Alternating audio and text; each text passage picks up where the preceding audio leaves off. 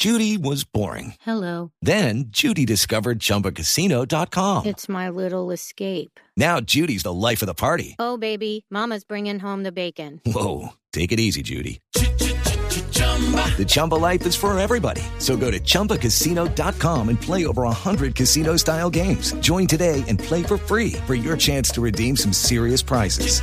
chumba ChumbaCasino.com.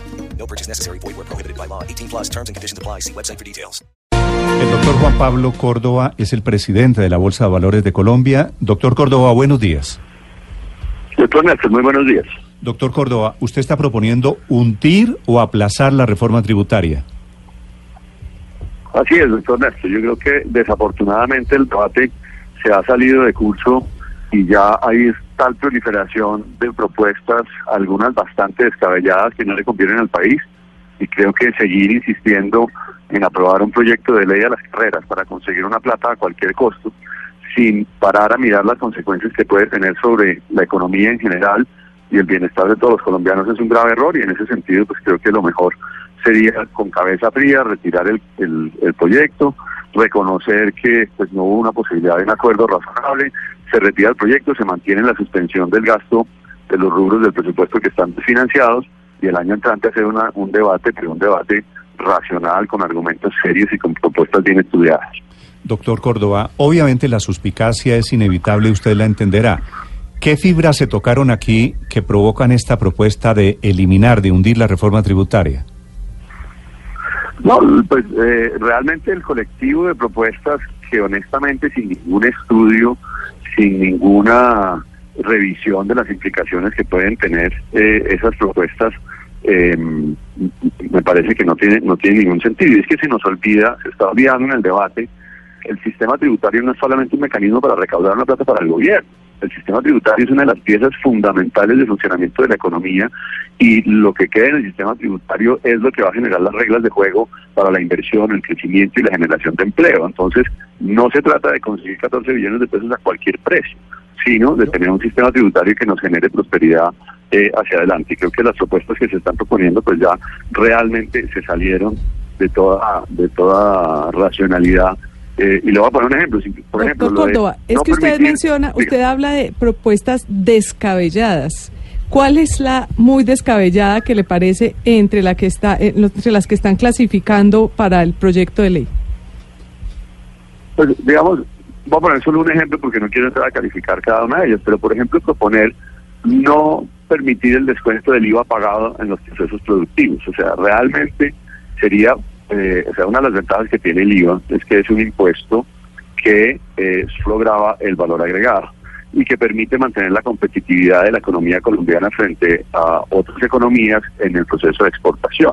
Si usted no permite la plena deducibilidad del IVA pagado, pues está desnaturalizando precisamente todo el andamiaje técnico que tiene el IVA y la ventaja que tiene un impuesto tan técnico y tan universalmente utilizado como, como es el IVA. Entonces, pues si eso es lo que va a recaudar la mitad del dinero que están proponiendo, pues honestamente creo que ya estamos es rayando en conseguir una plata a cualquier costa sin tener en cuenta las implicaciones. que Doctor puede Córdoba, tener pero esto es para que eh, ese es el gran almendrón de la reforma, porque ese son casi más de 6 billones de pesos que van a recoger con esto. Es decir, usted está planteando, si, si esto se cae, pues prácticamente no hay cómo recoger lo que se necesita.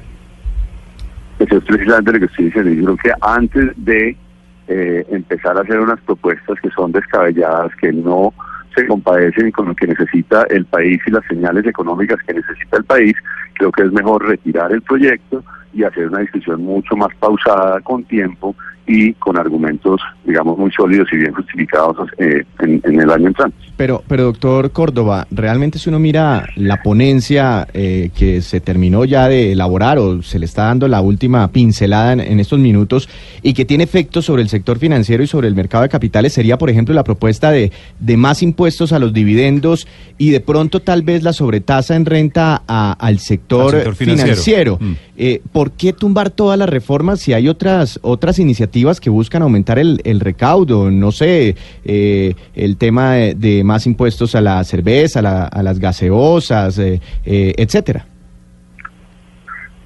A ver, honestamente, de nuevo lo que les digo es que eh, bueno, primero la, la, ponencia no se conoce, entonces también estamos especulando un poco sobre lo que ha salido en los medios de comunicación.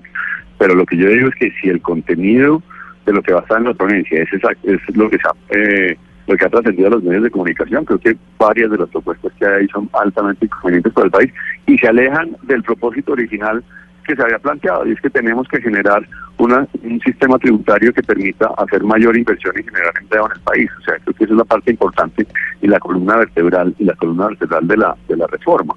Creo que eh, hemos ya diagnosticado hasta el cansancio que tenemos un, sistema tributario que grava en exceso la generación de empresa formal en Colombia.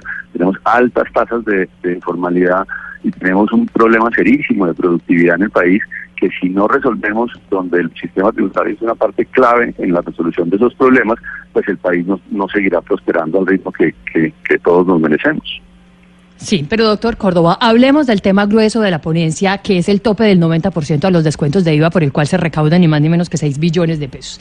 Es decir, casi la mitad de toda la ley de financiamiento. ¿En cuánto se pueden encarecer los productos, por ejemplo, exentos de la canasta básica con ese tope del 90% a los IVA descontables? Es que no es, no es un tema de encarecer o no, es un tema de que técnicamente es un error no permitir el descuento de los impuestos pagados.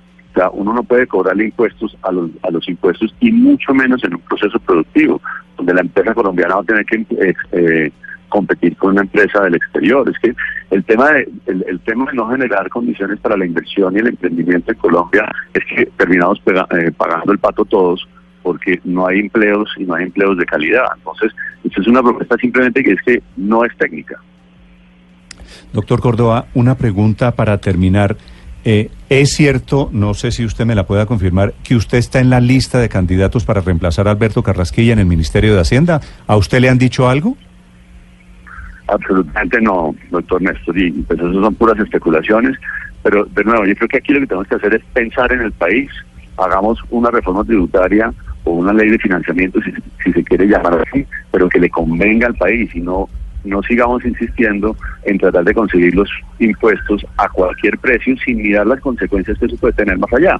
En, en economía hay un, un, principio básico y es que no hay almuerzo gratis. Aquí estamos eliminando la propuesta original del gobierno que era, digamos, desde un punto técnico bastante sólida y bastante equilibrada, que lograba los objetivos, eh, con el argumento de que vamos a proteger a la clase media. Si aprobamos eh, cosas que al final del día no son convenientes, la clase media va a terminar pagando eh, eh, el pato en la medida que va a haber menos empleos o empleos de menos calidad, más informalidad y no va a haber crecimiento económico. Entonces creo que es importante mantener la serenidad en el debate y hacer las cosas bien. Pero vea la paradoja, doctor Córdoba, y es que usted pide hundir o pide aplazar la reforma tributaria y de pronto usted termina como ministro de Hacienda el año entrante intentando otra reforma tributaria. No, yo estoy pensando aquí en el país, doctor Néstor. Honestamente, las personas que me conocen saben que yo no estoy aquí buscando protagonismo, ni muchísimo menos.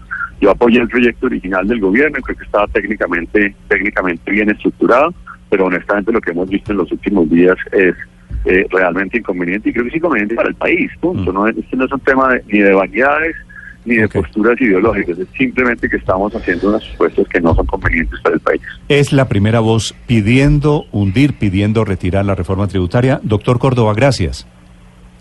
Con mucho gusto. Juan Pablo Córdoba es el presidente de la Bolsa de Valores de Colombia y en segundos los detalles de en qué está a hoy la reforma tributaria.